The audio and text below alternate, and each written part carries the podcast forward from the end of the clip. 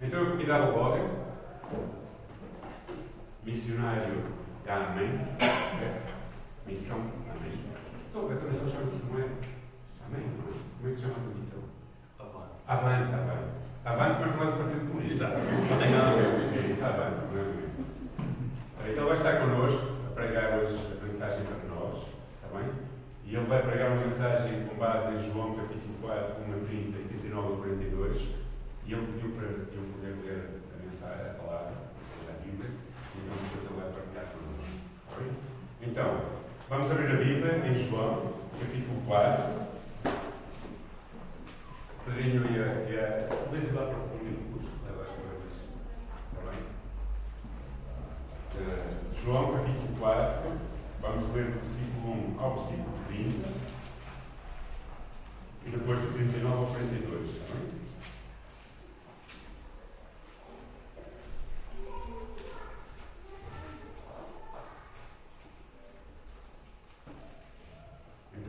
Encontraram?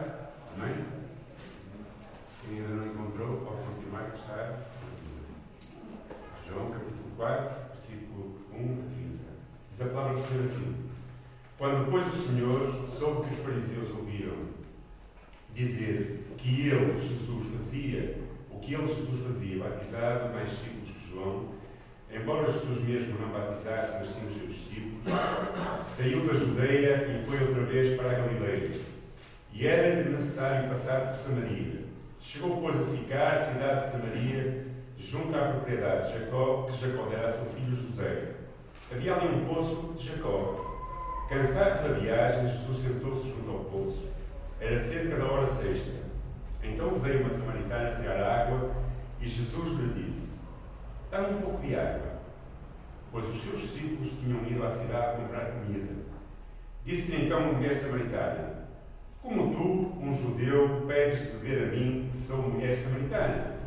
Pois os judeus não, dá, não se davam bem com os samaritanos.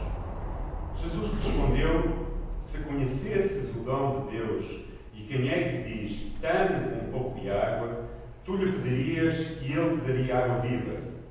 E a mulher lhe disse: Senhor, tu não tens que me tirar água, e o poço é profundo. Onde, pois, tens essa água viva? Por acaso és maior que nosso pai Jacó, que nos deu o poço, do qual ele mesmo bebeu, assim como também seus filhos e seu gado? E Jesus respondeu: Quem beber desta água voltará a ter sede. Mas quem beber da água que eu lhe der, nunca mais terá sede. Pelo contrário, a água que eu lhe der se tornará nele uma fonte de água a jorrar para a vida eterna. E a mulher lhe disse: Senhor, dá-me dessa água, para que eu não tenha mais sede e tenha ir a tirá-la. Então Jesus lhe disse: Vai, chama o teu marido e volta para cá. A mulher respondeu: Tenho marido, não tenho marido. Então Jesus afirmou: Foste tu sincero dizendo não tenho marido, pois já tiveste cinco maridos e agora o que agora tens não é o teu marido. Isso dissestes com verdade. A mulher lhe disse: Senhor, vejo que és um profeta. Nossos pais adoraram neste monte, mas vocês dizem para adorar em Jerusalém, e que Jerusalém é o lugar onde se deve adorar. Então Jesus lhes, lhe disse: Mulher, crê em mim. A hora vem em que nem neste monte, nem em Jerusalém adorareis o Pai. Vós adorais o que não conheceis, nós adoramos o que conhecemos, porque a salvação vem dos judeus. Mas virá a hora, e de facto já chegou, em que os verdadeiros adoradores adorarão o Pai com espírito e em verdade, porque são esses os adoradores que o Pai procura. Deus é espírito, e é necessário que aqueles que o adoram o adorem em espírito e em verdade. E a mulher então respondeu: Eu sei que o Messias, aquele que se chama Cristo, vem. Quando ele vier, nos anunciará todas as coisas. Jesus respondeu e disse: Sou eu, o que está a falar contigo. Então os seus discípulos chegaram e ficaram admirados por ele estar a falar com uma mulher. Todavia, nenhum deles perguntou o que queres ou por que falas com ela. Então a mulher, deixando ali o seu cântaro, foi à cidade dizer ao povo: Vinde, vede, um homem me disse tudo o que tenho feito. Será ele Cristo? E saíram, pois, da cidade e foram ao encontro dele. Depois, versículo 39 a 42, diz: samaritanos daquela cidade creram nele por causa da palavra da mulher que testemunhava. Ele me disse tudo o que tenho feito. Então os samaritanos foram até ele e pediram que ficasse. E ele ficou ali dois dias. E muitos outros creram por causa da sua palavra e diziam à mulher: Já não é pela tua palavra que nós cremos, pois agora nós mesmos temos ouvido e sabemos que este é verdadeiramente o Salvador do mundo. Amém. Senhor, abençoe a sua palavra. Nesta missão. Obrigado. Posso mexer? Podes mexer, à vontade. Se quiseres pôr a tua garrafa aqui. Ah, primeiro, eu quero começar a dizer obrigado ao Ismael e, e a vocês. Eu estou aqui e posso ter esta oportunidade convosco. E realmente é uma honra estar aqui neste púlpito. eh, e que o Ismael prega e muitos outros já pregaram. Ah, ah, quero dizer obrigado por isto. Uma das partes mais fascinantes para mim, ah, quando eu penso na maneira em que Jesus fala com pessoas e interage com pessoas, é a maneira em que ele, quando, quando entra na vida de uma pessoa, tem esta capacidade de, de logo ver a verdade dessa pessoa. Não há como esconder as coisas. Ah, A nossa sujidade entrária, o nosso pecado, não há como esconder isso. Mas a maneira mais fascinante é a maneira que ele enfrenta tudo isso com graça. Isso é mesmo ao contrário dos outros líderes religiosos no seu dia, na sua altura.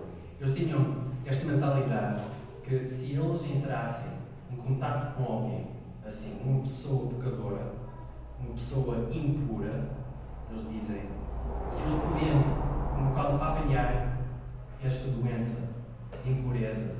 Jesus, ao contrário disso, quando ele entra em contato com pessoas, transfere-lhes a sua santidade, a sua pureza, a sua justiça. Ele tem esta, esta capacidade de realmente ver além daquilo que a pessoa já fez na sua vida e ver o desfecho, o alvo. Quando a sociedade diz que aquela pessoa já estragou tudo, é um fracasso, coisas assim. Deus vê a oportunidade. Primeiro, a oportunidade para mostrar-lhe àquela pessoa graça, amor, propósito da vida, mas também para, através daquela pessoa, mostrar ao mundo que aquela pessoa possa refletir o graça, a graça e o amor de Deus ao mundo. Em João 4, estamos aqui, temos uma história um bocado assim, uma mulher muito improvável, muito improvável ser um discípulo, um seguidor de Jesus. Jesus já pôde ter uma conversa com um líder religioso que se chama Nicodemos. Nicodemos era um dos fariseus, ou um mestre religioso, que estava mesmo no topo da sociedade judaica. Eu estava uh, em Jerusalém, o capital religioso. Eu estava a pregar, a ensinar e fazer coisas assim no templo. Jesus fala com ele à noite eu, e estava a ensinar-lhe coisas como como é que eu posso entrar no reino de Deus. Jesus falou sobre uma pessoa tem de ser nascido outra vez, nascido de novo, nascer outra vez. Tem este sentido de um novo começo, mas não da vida, não em ações, mas por dentro da pessoa. Que aquela parte mais interior já morreu para, para pecado e Jesus está a ressuscitar isso na pessoa. Tem uma parte um bocado escatológica, quando estamos a ver e olhar para o futuro, quando o rei vai voltar, este nascimento de novo. E quando Jesus estava a falar com ele, estava completamente confundido. E temos que entender que Nicodemos era mesmo no top da sociedade nestes assuntos.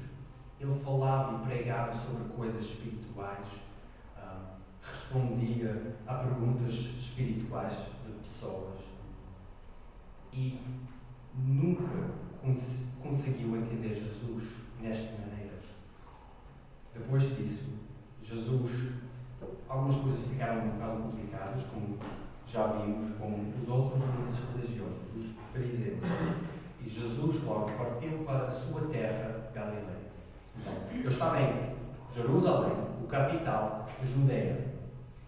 Ele teve que passar por Samaria, uma, uma área que não tinha judeus, para a sua área, Galileia. Ok? Então, imaginem a mapa assim.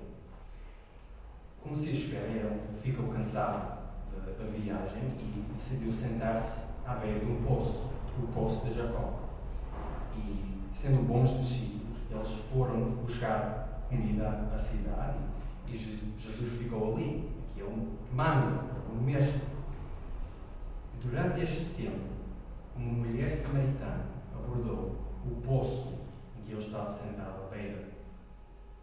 Enquanto ela estava a começar a tirar água, Jesus começou a falar com ela e disse: Dá-me de beber. A mulher responde de uma maneira um bocado peculiar aos nossos ouvidos, como já ouvimos. Mas como é que tu, como judeu, te atreves a pedir-me água? A mim, que sou samaritano, estou a ler de Bíblia para todos. Aos nossos ouvidos, esta resposta pode parecer um bocado rude, se calhar mal educada, é um mínimo peculiar. Que ela e Jesus entendiam alguma coisa que é fácil perdermos hoje em dia, é, para nós. Isso é a cultura em que eles viviam. Ela está a ver três coisas, três problemas de Jesus a falar com ela. A primeira coisa, um judeu, um rabi, líder religioso, como um padre ou um pastor, está em Samaria. O problema com Samaria que está cheia de samaritanos. Quem são os samaritanos? Durante o cativeiro de Israel por Assíria, o rei Assírio enviou pessoas de nações pagãs para viver numa certa área de Israel. Durante este tempo, os povos misturavam-se e casavam-se, tal como Deus mandou que nunca acontecesse. O desfecho era um povo mestiço, com uma religião meia judaica e meia pagã. Então, quando chegamos à cena de Jesus e esta mulher, já tinha havido um, uma história muito longa de ádio e prejuízo entre os dois povos, os samaritanos e os judeus. O ário era tão forte que havia rabis, estes líderes religiosos, piedosos, que diziam coisas como o único bom samaritano é um samaritano morto. Ou até que quando os judeus do norte da Galileia queriam visitar Jerusalém em peregrinação ou alguma coisa assim, eles dariam uma volta, evitando Samaria, para chegar ao sul. Então, é uma situação mesmo assim, mesmo com ódio e prejuízo, e logo que alguém percebesse aquele sotaque de um judeu, de um samaritano, eles percebiam imediatamente. Segunda coisa, esta samaritana é uma mulher. Na, na altura de Jesus, os judeus e outros grupos também desprezavam as mulheres. Uma benção matinal dita naquela altura por alguns judeus uh, religiosos era assim: Ó oh Senhor, muito obrigado por não ter nascido genteu, isso é samaritano ou qualquer pessoa que não é judeu, escravo e nem mulher. Em muitas partes da sociedade, as mulheres tinham muito menos direitos e eram desprezadas pelo sexo que Deus fez dele. Além disso, um judeu piedoso nunca teria falado com uma mulher que ele não conhecia. A sua mãe, a sua irmã, algumas vizinhas, mas nunca, nunca teria falado com uma mulher que não conhecia. Especialmente um gentio ou não judeu. E a terceira coisa, ela é pecadora. Embora não seja já revelado na história, ele já sabe. Ele sabe a sua história e o seu passado. Mas Jesus, sabendo tudo isso, faz o impensável. Ele envolve-se na sua vida.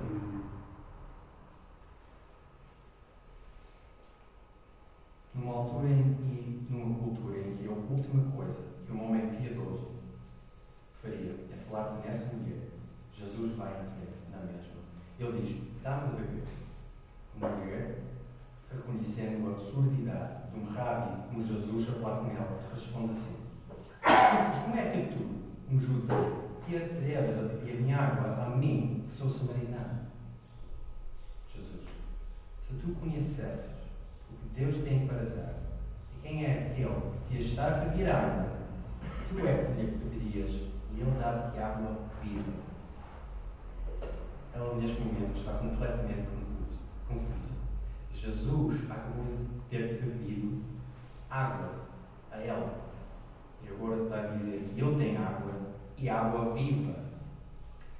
Na sua, na sua cultura, as palavras água viva tinham também um sentido, não só de alguma coisa da alma, mas águas em movimento. Então, pensem num rio ou alguma coisa assim, em vez de um poço. Então, ele está a pensar assim: como é que tens água viva, água fresca, das montanhas, de um rio, algo semelhante assim? Mulher, nem sequer tens um balde e o poço foi fundo. Onde é que tiras a água viva? O nosso antepassado, Jacó, deixou-nos este poço. Ele mesmo, os seus filhos e os seus trabalhos vinham aqui beber. Não me digas que és mais importante que Jacó. Jesus, quem bebe desta água, afirmou Jesus, volta a ter sede. Mas quem beber da água que eu lhe der, nunca mais ter sede. Porque a água que eu lhe der torna-se dentro da pessoa numa fonte que lhe dá a vida eterna. Neste momento é óbvio, Jesus revela, quando está a falar sobre uma água qualquer, uma água para a alma, uma água para pessoas com necessidades, com, com assuntos complicados. É engraçado que ele, neste momento, está a dar um antídoto, o remédio, antes de ter revelado ou exposto o seu problema, que ele vai fazer agora a mulher teve: Senhor, dá-me então dessa água para eu nunca mais ter sede, nem precisar de vir buscar a água deste poço, disse-lhe Jesus. Vai chamar o teu marido e volta cá. Eu não tenho marido, disse ela. Jesus, tens razão em dizer que não tens marido? Já tiveste cinco. E o que tens agora nem é o teu marido disseste a verdade.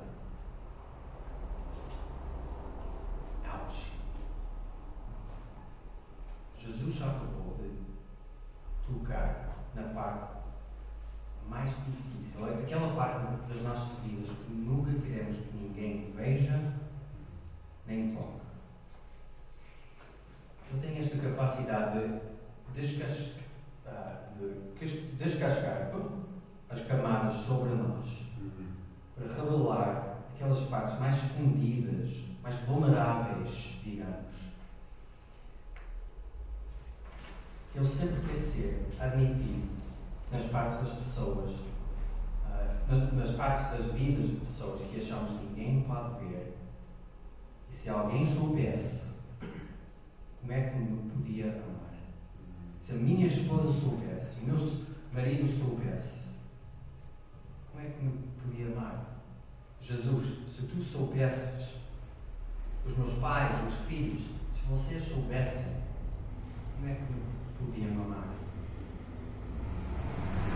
Basicamente, a resposta de Jesus a esta mulher é assim. Ele está a dizer, mulher, sabes o problema? Tu recorres a este poço.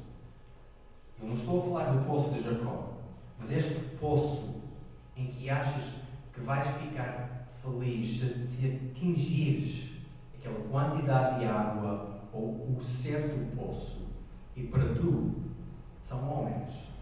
relacionamentos, coisas assim, por outras pessoas. Pode ser trabalho, dinheiro, ah, uma família, filhos. Pode ser coisas boas, neutras ou até mais. Drogas, álcool. Nós já ouvimos várias histórias e testemunhos de pessoas assim que, que realmente foram uh, salvos de, de coisas inexplicáveis. Jesus está a dizer: Tu vens este poço aqui para te satisfazer e nunca vai dar. Nunca vai dar. O C.S. Lewis, autor inglês, diz: Se eu encontro em mim um desejo que nenhuma experiência neste mundo pode satisfazer, a explicação mais provável é que o foi feito para outro mundo. O Blaise Pascal, um, um gênio, disse: há um vazio no formato de Deus, no coração de todo homem.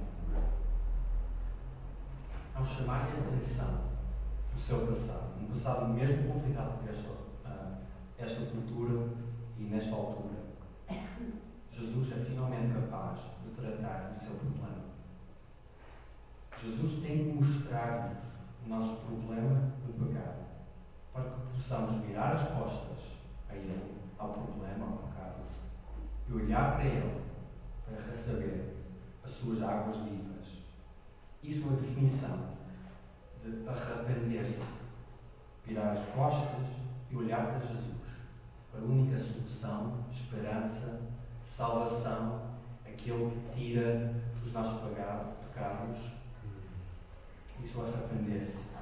E Jesus está a atrair-lhe, a atraí-la para fazer isso, de olhar para Ele. E se fosses tu? Como é que reagias? Tipicamente temos algumas opções com, com Jesus, quando Ele entra nas nossas vidas assim. Podemos segui-lo, aceitar aquilo que Ele dá, que Ele é, aceitá-lo mesmo, Jesus. Podemos dar desculpas ou até evitá-lo completamente. Parece-me que esta mulher está a fazer alguma coisa entre as últimas duas respostas, opções. Ela diz assim: Senhor, eu estou a ver que és profeta. Os nossos antepassados, samaritanos, adoraram a Deus neste mundo. Vocês dizem que só em Jerusalém é que se deve adorar a Deus. Mudança de assunto. Jesus, acredita no que eu te digo, mulher, declarou Jesus. Chegou a hora em que não é neste mundo, nem em Jerusalém, que é onde adorar o Pai. Os samaritanos adoram a Deus sem o conhecerem bem. Nós, os judeus, sabemos o que adoramos porque a salvação vem dos judeus. Eu estou a falar de si próprio. Porém, está a chegar a hora, e é agora mesmo, em que aquele que adora o Pai o há de adorar no Espírito e em verdade. São estes os adoradores que o Pai procura. Deus é Espírito e os que o adoram devem fazê-lo no Espírito e em verdade. A mulher disse então a Jesus: Eu sei que o Messias, isto é, o Cristo, há de vir. Quando ele vier, há de anunciar-nos todas essas coisas. Respondeu-lhe Jesus: Tu estás a falar com ele, sou eu mesmo. A mulher, obviamente, neste momento, está a ficar mesmo fascinada por Jesus. Ele viu, ela viu um homem que é sábio, cheio de conhecimento, abordou-a com graça, apesar da sua história, e pode também ver o passado de pessoas. Um bocado assustador. Ele revela quem ela é, revela o que Deus quer em pessoas, adoração, coração e, e adoradores verdadeiros, e finalmente revela-se a si mesmo. Sim, falas do Messias. Eu sou eu. Para mim, alguma coisa engraçada aqui, neste momento, é que Jesus tinha falado com Nicodemus sobre coisas espirituais, teologia, perguntas espirituais, do futuro, do reino de Deus, etc. Deixou-o confuso. Um líder religioso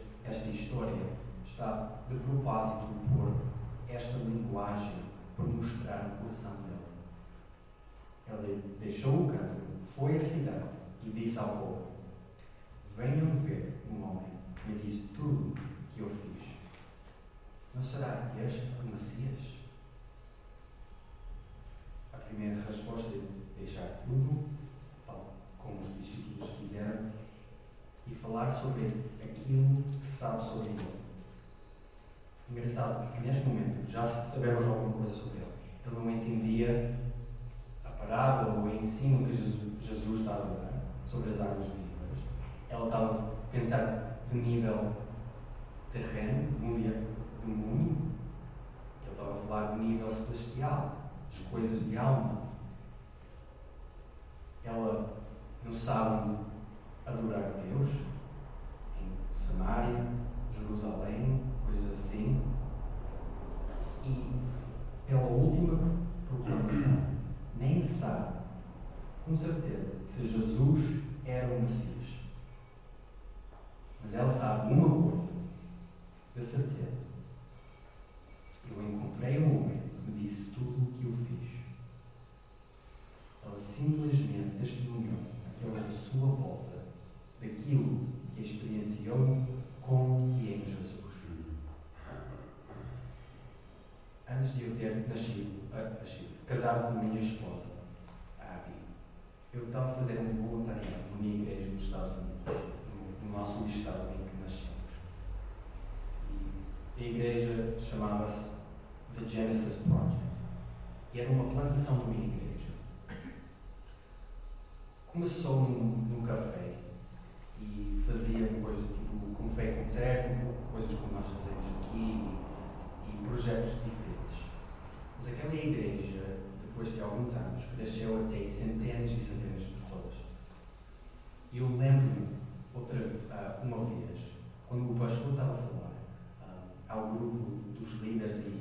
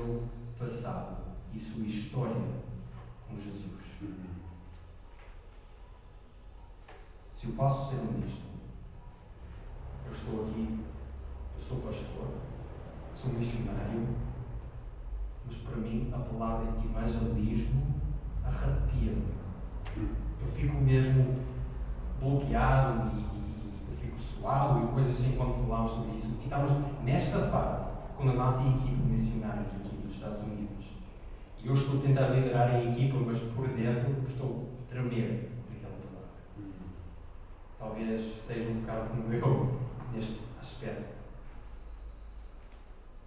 Se eu falar neste momento convosco, eu quero, realmente, eu quero ser um evangelista, eu quero testemunhar daquilo que eu sei. Eu sei quem eu era antes de Cristo. Eu, eu, eu com esta mulher, eu estava a beber um poço que me deixava vazio como um saco que tinha buraquinhos, a água estava sempre sair, sempre sair. Mas quando, quando eu conheci Jesus, alguma coisa mudou dentro de mim. Agora eu já fui treinado em teologia, em como evangelizar, coisas assim.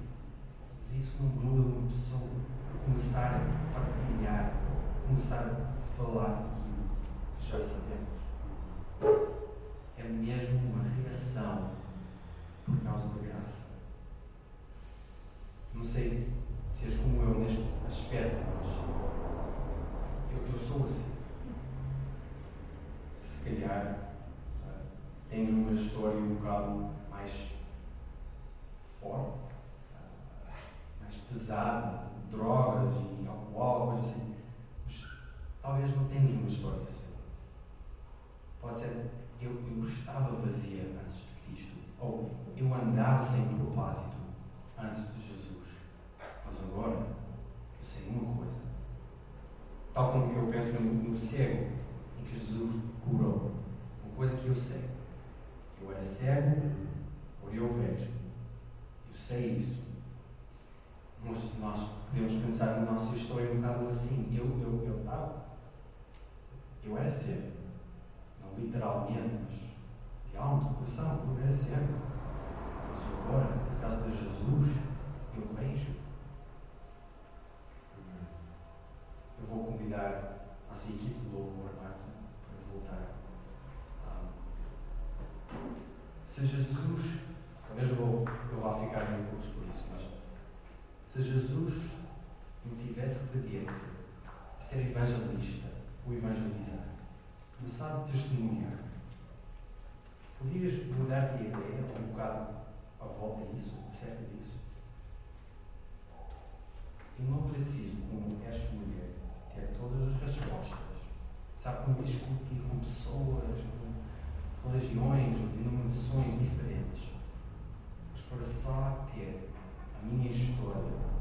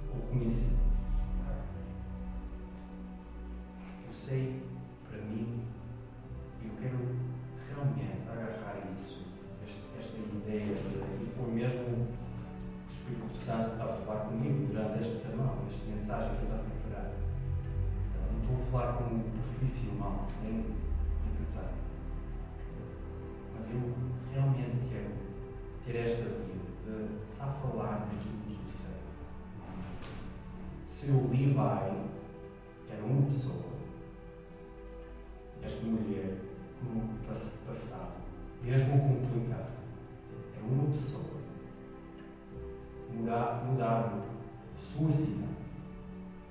Vejo que temos aqui mais ou menos 20 pessoas. Certo? E a nossa cidade precisa disso. A nossa cidade precisa.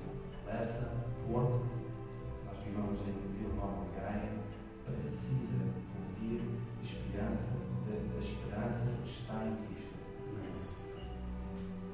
É? Fim da história que são os samaritanos? Eles saíram da cidade e foram ter com Jesus. Muitos samaritanos daquela cidade acreditaram em Jesus, devido à palavra do testemunho daquela mulher. Ele disse-me tudo o que o fez. Por isso, quando Jesus foi ter com Jesus, estes samaritanos pediram que ficasse com eles. Ficou lá dois dias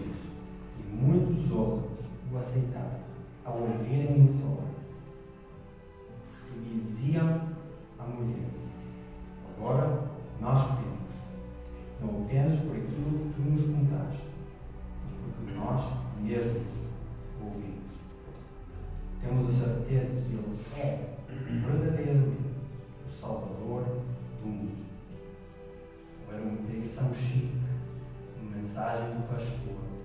São convite pessoas